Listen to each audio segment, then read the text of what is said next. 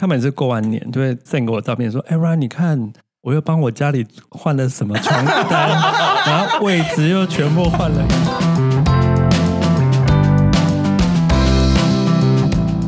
你们累了吗？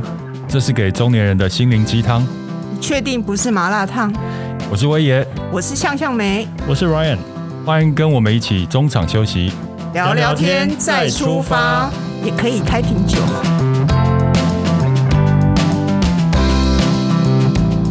嗨，大家好，我是威爷，欢迎收听《命运好好玩》。对，我们决定把节目名字改成《命运好好玩》。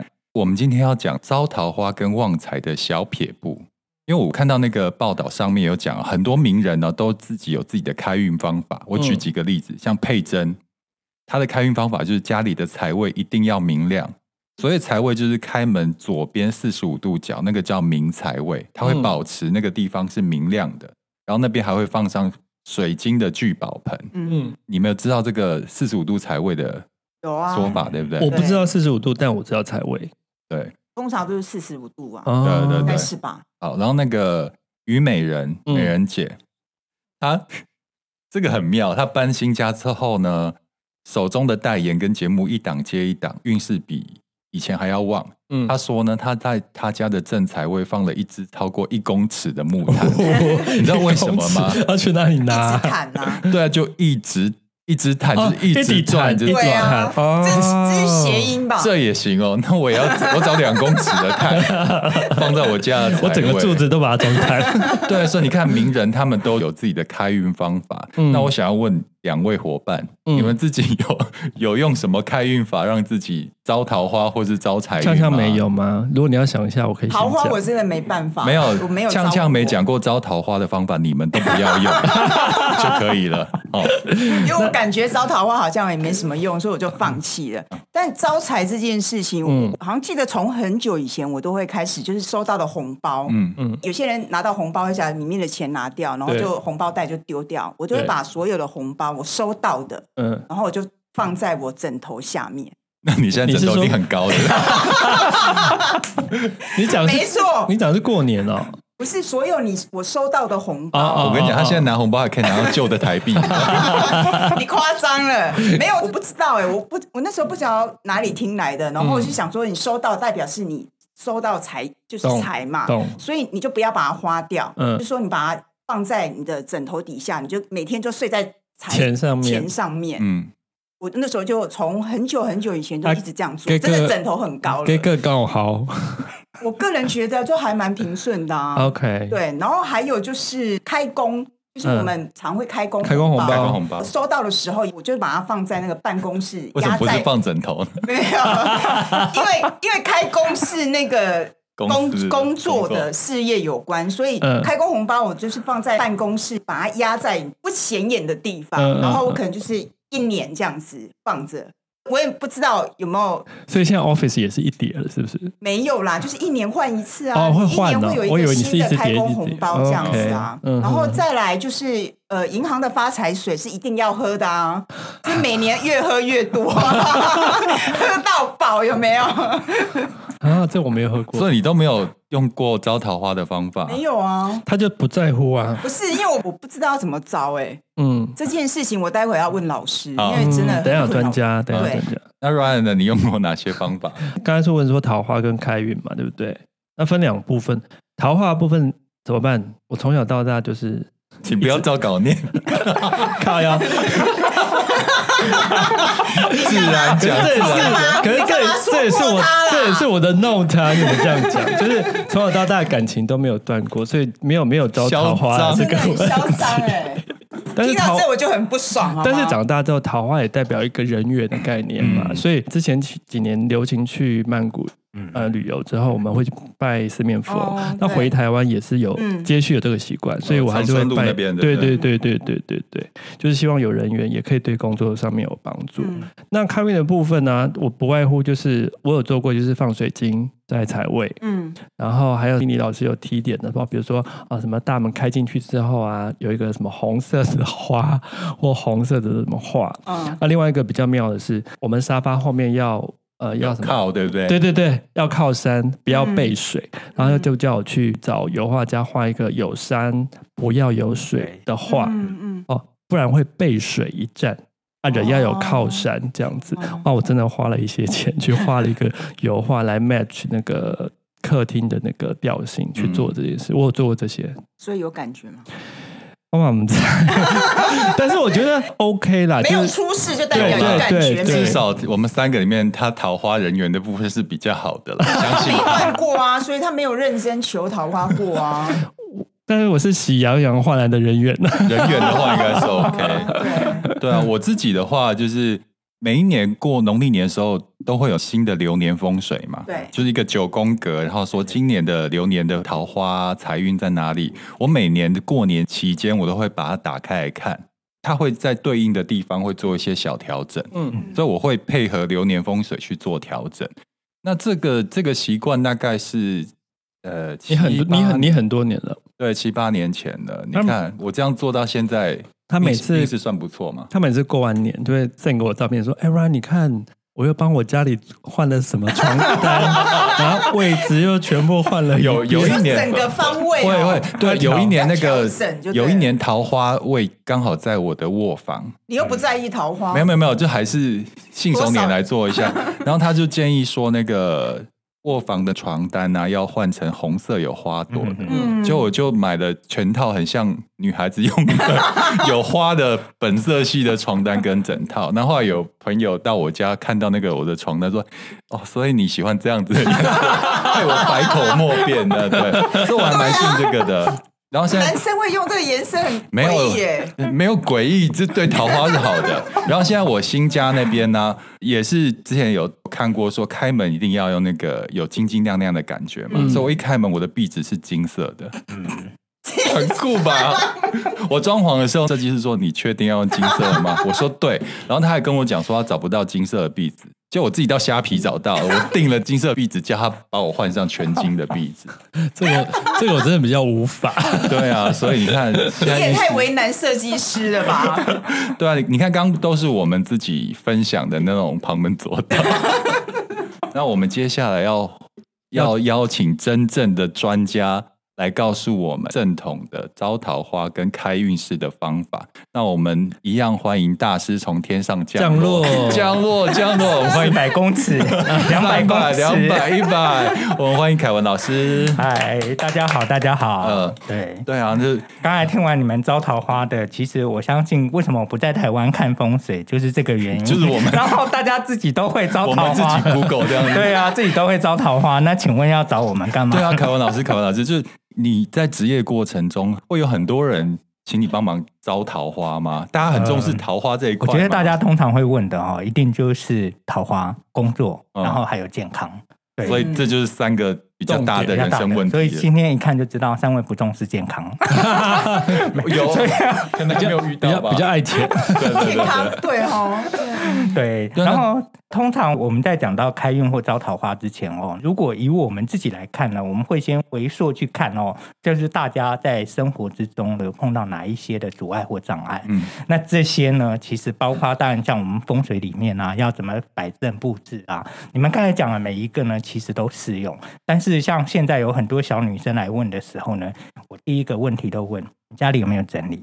因为呢，通常家里都非常的脏乱，包括我们去现场看的时候，都会被吓到。哇靠，这样子要招桃花嘛？真的是吓到我了。不要说桃花，连桃花树都可能镇不住。他说第一个前提就是生活的空间不能乱？对，我觉得生活的空间不能乱哦。但是有一个回到自己本身，你们刚才会求很多东西带在身上，嗯，所以这不是只有空间，包括个人的部分呢，也必须打理干净。我举一个很厉害，你们可以回溯去看哦，是不是哦？韩国这几年是不是他们的那个呃明星到处发展的非常好？至少这十年。然后你们有没有发现他们的改变跟过去不太一样？整个外面的妆法，包括连男生呢都会上干净的妆。第二个呢，他们身上穿的衣服呢一定都是粉色系的。嗯，哦，所以就是，所以我们在看哦，刚才你们讲，包括有什么带粉水晶啊，带什么水晶，这些粉色系在我们的命理界本来就是一个增加人缘或桃花的方式。我明天马上去买一件色衬衫。你又 没学过，你急什么？但是你们发现应该是我去买，好不好？那你就发现说，哎，他们整个这个产业呢，都是这么穿。那你去韩国的时候，你发现也这么穿，他们就变成亚洲引领时尚一个地方。所以老师，我明天开始就会上脸妆，然后。穿粉色系，但是我觉得你们三个都不用哎、欸，因为你们三个气色都还蛮好的。没有，我们要更好，我们要走出台湾，要到跨出国际啊！感恩大师，所以你们气色都蛮好的。那像我的话，有时候会在外面跑来跑去嘛。像我们直接会去帮人家现场看工地，嗯、其实是很容易被晒伤的。嗯、那所以其实像我们如果说适度的防晒啊，或是去。做一些比较干净的那个妆容，其实是对客户也是有礼貌。听到这边，大家不要误会，我们不是请到彩妆吧 的，是是命的命理的凯文老师。我觉得对这个部分呢，就是刚才我们讲的第二个哦，就是你自己本身的部分一定要打理好。对，就基本功，要把家里收干净，要把自己打理好，好就是稍微穿粉嫩一点的，就让自己亮一点的感觉。呃多粉吗？粉黑，粉黑算是粉吗？粉黑不算。哎，老师，那我问你哦，像很多时尚人士啊，嗯、或者是比较提倡什么简约的人士，嗯、他们常常身上很会穿黑黑色，我想是白灰黑吧？对，大家都是这三种颜色、哦。那但是像白色跟灰色，今年就是很好用的颜色。OK，、嗯、那黑色的部分呢，当然就是一个比较呃。在正式场合会出现的，对，那我当然觉得是可以穿。那只是说，你总不可能一天到晚一天到晚都这样。我是可以了，而且而且黑色可以显瘦啊。我跟你讲，像今年老师有帮我看嘛，他是说我今年适合身上有比较晶晶亮亮的东西，但因为我本人很喜欢穿黑色，就像你讲的，就是线条啊。比例会比较好一点，显瘦。然后我就用一个方法，我就买了金项链。哦，原来是有没有看到这一条？有有有有，对，就是。那你为什么不买粗一点？预算有限。我刚才以为呛呛没要问说，你怎么不干脆打一个金牌挂在前面就好？哎，你家里的壁纸可以换成金色，那样太夸张。没有，因为我自己很粗心了，我很怕掉，一掉就这些钱就没有了，所以我就很怕，所以我买一个。刚刚好的就好，赔得起的。对啊，然后一期戴上去之后，发现自己好像真的有点改变。我也我觉得他是模范生，他知道怎么样去做一个平衡的调和。嗯，那我有一些客户会比较妙，他真的就去买一件金色的大衣，在信义区你就看到了。我想那个是谁？然后啊，是我客户。那我要不要去跟他讲，他不应该这样子穿？所以应该就是稍微的点缀就可以了。比如说你戴个。金矿业绩，对这个呃，所有我们在做这些布哦，不管是招桃花或是招财，其实要融入生活之中。嗯，如果你把它变成一个非常特例特殊的话，有时候。其实效果不会显现，自己也不会习惯了，也无法持久啊。对啊，对啊，对对。但说不定他真的就很喜欢穿。而且你可能还会被网络霸凌吧？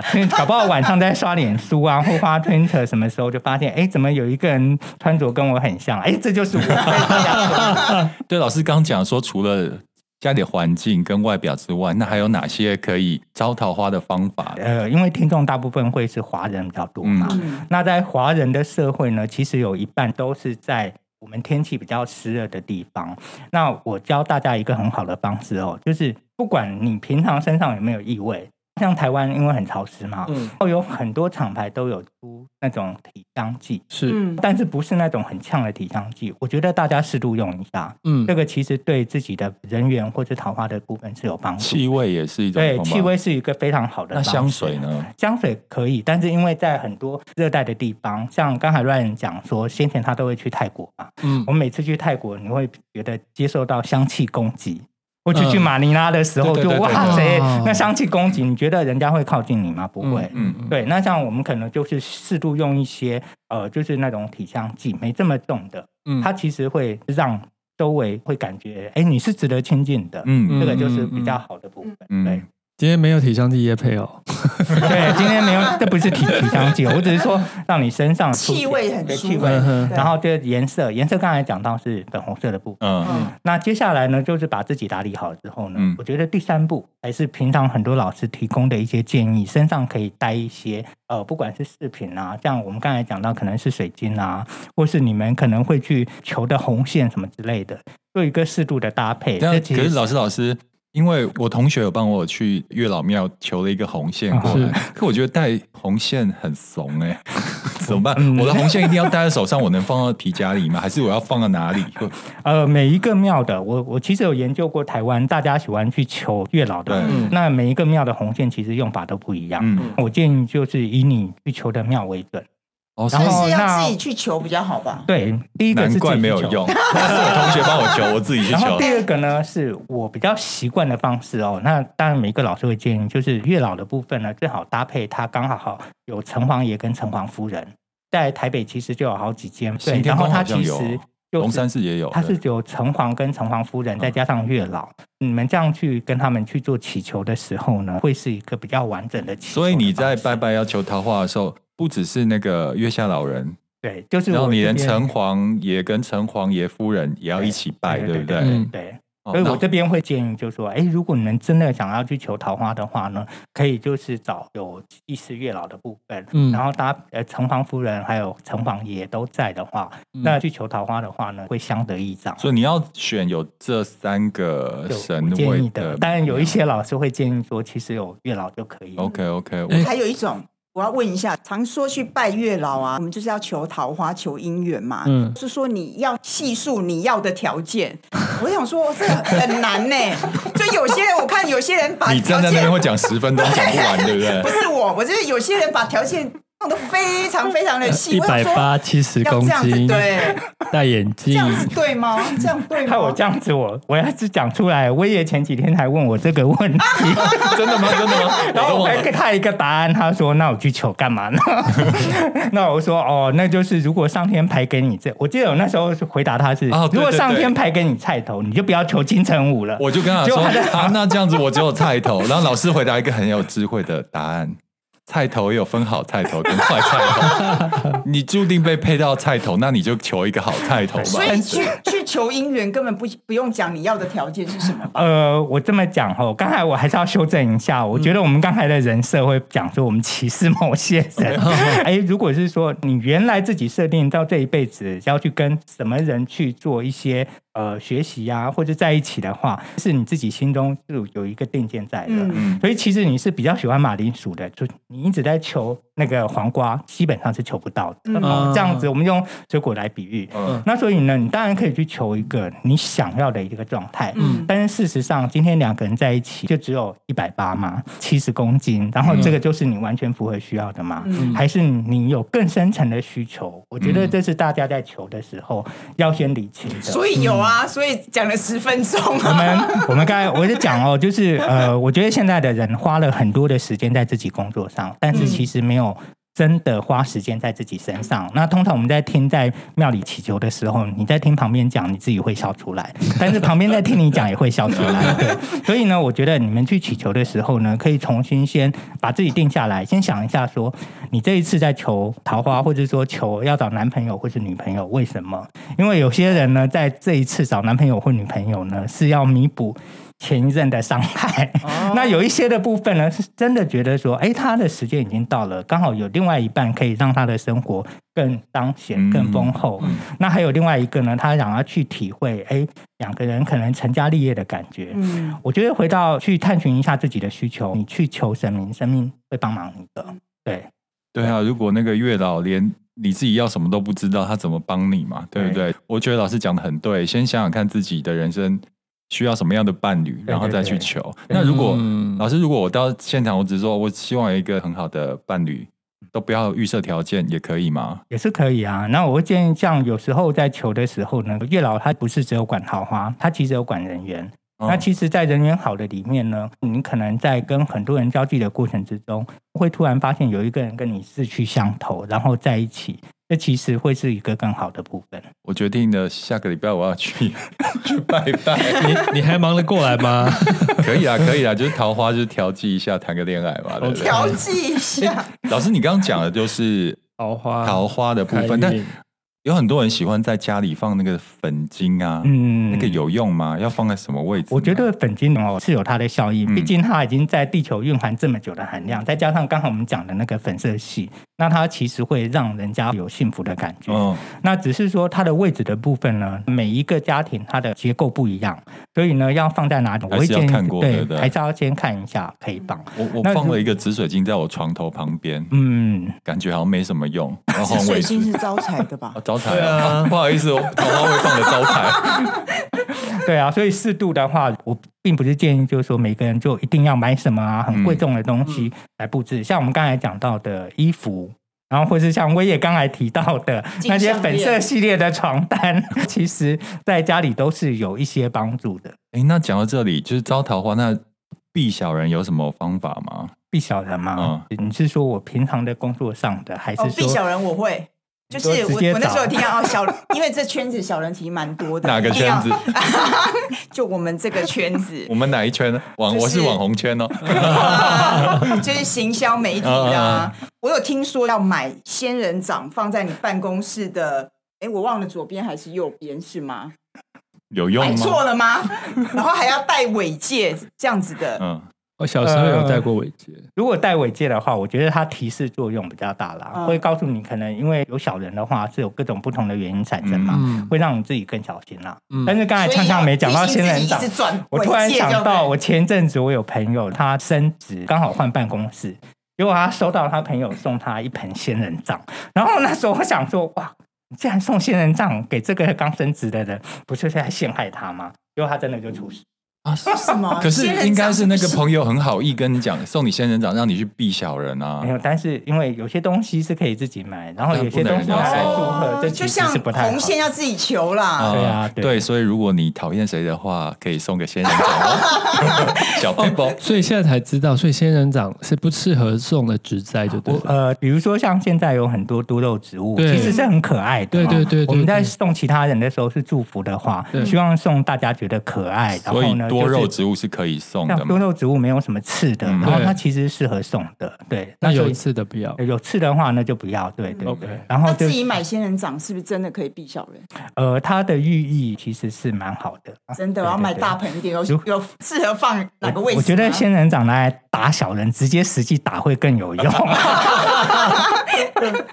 那你们刚才讲到小人的部分哦，确实，比如说像那个香港儿景桥下面，嗯，就有那个打小人的部分，对对对，那其实确实是也是一种意念的传达，是很有用的。对，那我觉得就是招贵人，然后呢跟远离小人，那其实像去呃城隍庙都是有一些效用的。嗯，那自己本身的部分的话呢，我觉得就可以去看一下，就是说呃你命格里面哪一些的颜色可以使用。嗯，这个就是可以跟老师去做一个讨论。嗯，对对对，每个人不一样，所以颜色也可以避小人，就对，颜色也可以减少一些纠纷啊之类的。对对。好，刚刚讲到就是招桃花的部分，大家有没有学起来？财财。对，就像我们我们都比较爱钱嘛，所以我想赶快老师教我们怎么去招财开运啊。招财开运的部分，像刚才我也有讲到嘛，他每年都有看流年风水的部分啊。我觉得流年风水是一个非常非常好用，而且也建议大家一定要用。那我先讲一下流年风水是每年都会不一样哦。对，九星飞宫，对对，九星飞宫，然后它就会有一个九宫格，你就必须站在家里的正中间，然后用手机的那个指南针把家里画成九宫格，知道哪一个方位是哪一个方位。对，比如说今天西北是正财的话，哎，他会教你那边要放什么。然后还有偏财的位置，所以我就会照着那个去 Google，每年不一样的东西，我就在不一样的方位放这样的东西。专业哦，没有很简单，就 Google 不要懒就好了啊。对，这个这个是一个非常直接的一个方式。嗯、然后像九宫飞星里面，它其实都会提示今年哪一些是煞方。等一下，我突然觉得我在上命运好好玩哦。真的，我觉得煞方一定要先放，对对对，先先处理完了之后，你再去求求财跟求桃花。对，有时候会看到那个那一格里面是。病病那个叫什么？病符，病符，然后或是五黄。对，病符就是那边主你今年的那个健康。嗯，如果你在那边放了什么不对的东西，会让你的病符的坏处加倍。对，这个这个部分刚好上礼拜我才跟威爷讲有一个例子，就是我有一个亲戚哦，他其实不太相信风水的，然后他在几年前呢碰到一些状况，用风水已经化解掉了。嗯，那今年很妙呢，他刚好睡在病符方。就是睡在病符上面，而且更妙的是，先前帮他布置的风水那树呢，他也不知道为什么手贱就把它剪掉了，嗯，就那树就死掉了。就是你跟我讲，对对对，然后突然间就发生急症，嗯，那当然很多人就说，哎，他可能本身健康状况有问题，对，但是问题是呢，他这些东西会加剧形成，嗯、所以我觉得像刚才我们讲到的哦，那一年的煞气方一定要先去做布置，嗯。然后把它除完了之后，我们才可以求财跟求桃花。嗯，对对。那现在在看来得及吗？还来得及啊！今年过一半，还有半年啊。对对对，等回去可以稍微调一下。大家记得哈，回去看一下。好，赶快回来招财招财招财。像今年的部分啊，那我相信你们也看过很多老师讲，今年的东北方确实是一个很特别的方位。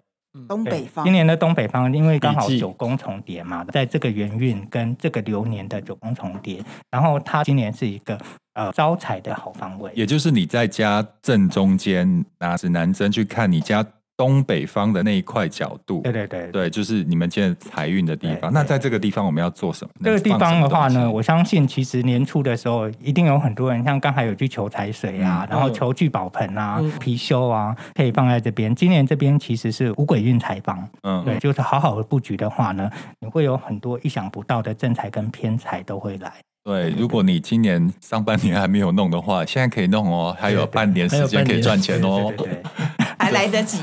对，那除了这家里的这个布局之外，还有什么？我觉得另外一个就是身上吧。嗯、身上的部分呢，刚好我一直强调，我们一定会有一个移动的财库，嗯、就是你的钱包。对对对，钱包。钱包的部分呢，最重要的是呢，里面一定要干净。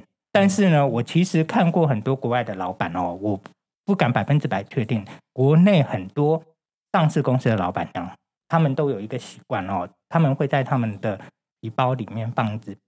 然后一开始呢，我一直一直比，然后我一直以为呢，这就是一直转。后来不止，发现他们说，他们签名的笔不用外面的笔。哦，他们如果有用信用卡的时候呢，或是说他们在做任何支付，他们不用外面的，他们只用这。但有没有规定是什么样的笔？呃，可以写的笔，有一段时间，大概三年前到五年前，他们里面都会放，就是充满金色，或者里面有一些水晶。我要去买，记起来。然后重要是要塞进皮夹里面。我是长夹，我是长夹。国外的有一些老板呢，他们都会去选比较好的那种可以转的，但是是比较看起来比较高级的。他们就说这个笔就是他们随身用。这个我可以提供给大家一个参考，然后你也不会用到，包括刚好现在疫情还没完全结束嘛，嗯，这也是保护自己的方式。第二个呢，当然也有很多老师提供的，就是你们习惯去旅行的国家，或是你们常赚钱的国家，可以把他们的有一些新的纸钞跟货币，就放在你们的皮夹，那一个不要放其他要用的钱，嗯，对。然后呢，皮夹里面永远有钱，嗯，对。皮夹如果是空的话呢，就等于就是财库尽。老师，长短夹有差吗？呃，长短夹，就有些人总是用长夹，没错，是。其实我几年前开始用长夹，就是因为这本书的关系。我我有听说用长夹，就是长夹一千块才可以平放嘛，对，那你就是要让钱住的舒服。所以就是要用长夹，而且你看你说了什么？我跟你讲，我有研究那个放钞票这件事情，所以我每到过年就是换大量的新钞，那个钞票都是要头对头排的。这也太夸张！真的啦，排的整整齐齐，你要让他住的舒服，代表这个钱包是你的家，嗯、你才不会跑走，嗯、是不是？我老师这样讲法，我觉得是呼应刚刚老师讲的。他说钱包里面空间要弄得比较干净，对，要干净。因为我以前是用短夹。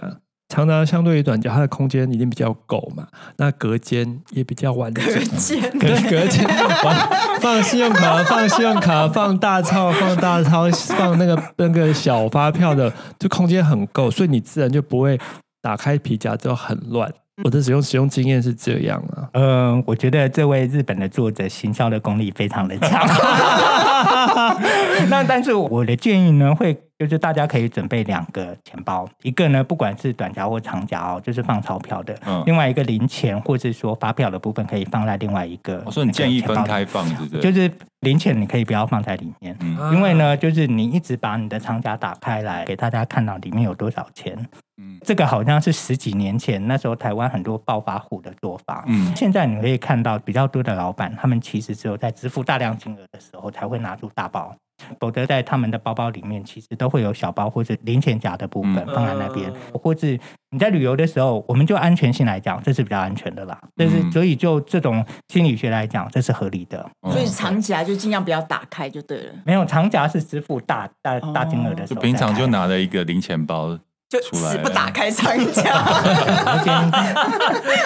老师，我再问一个问题哦，现在今年很流行招财猫，就这这两年，就是，一直都很流行，就各种颜色的招财猫，也就是手会晃的。我觉得它是一个循环，以前就流行。那招财猫有用吗？招财猫，呃，我觉得它某个效益来讲，它放在应该是说它的意向哦，如果我们刚好放对方位的话，它确实是有一些招客来的效果。嗯，对对对对。所以也是放在财位嘛，对不对？呃，不一定，不一定。对，要这样看商店都放在柜台吧。很多商店放在柜台，但是没有觉得他们的生意有变比较好吗？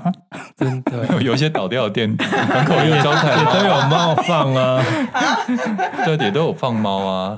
对，那你们还有什么问题要请教老师吗？啊，他他们人生都没有什么缺陷，健康啊，健康，我们一定要呼应一下那个财、桃花、健康都很。我们把刚才那个财的部分来做一个总结哦。那刚才因为呃，我们在放，我知道你们像每年都会布那个，就是那个聚宝盆。嗯。那有一种的聚宝盆呢，也有老师讲的，就是把零钱丢进去。哦。我觉得这个大家是可以尝试的，因为呢，嗯、我有建议很多就是聚不钱的朋友，他们就是每年呢。他不是只有把那个钱最后去换的时候出乎意料之外的多，因为特别是你平常就存不下钱的人呢，你会突然会有意识到钱对你的重要性。嗯，因为你要招财之前呢，你一定要意识到钱对你有什么重要性。那如果你都没有意识到的话呢，所有的东西对你来讲都是白费的。嗯，这个东西呢会有效的提醒你说，哎，钱是要适度的存下来，钱是要做适度的运用。这个会让你在。呃，每一年你结束的时候呢，会突然生出一笔财来。对，嗯、这个我建议大家可以做一下。嗯嗯。然后健康吗？对，健康也是财的一种。对对，健康的部分，那我我们要开始做叶配之类的吗？可以啊。有有什么叶配吗？什么叶配？要喝健康保健保健食品吗？健康的部分回到刚才我们讲的嘛。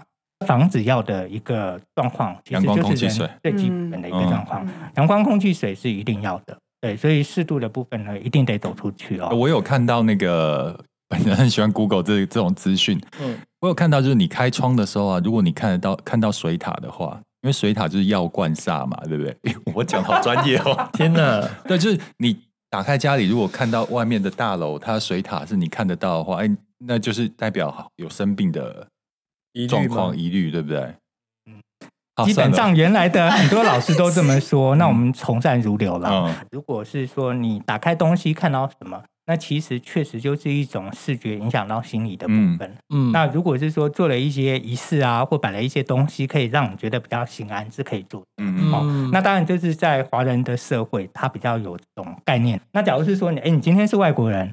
或是像我有客户是回教徒哈，嗯、基本上他根本不知道那是什么东西。嗯、他打开了之后，曾经我碰到客户，他说：“哎，为什么台湾有人住在那圆形的里面？”嗯、然后我就愣了一下，我说：“哦，那个是水塔，那个不是住的地方。”那也会因为宗教跟生活习惯的不同，它不一定对他们有影响。嗯，对对对，所以这个部分为什么像可能我陪你们去看啊，某些地方会一次看、两次看、三次看，嗯、因为会同时了解，就是说，哎，你的习性、你的宗教这些东西是不是有影响？嗯、对，那我们会一起做一个化解。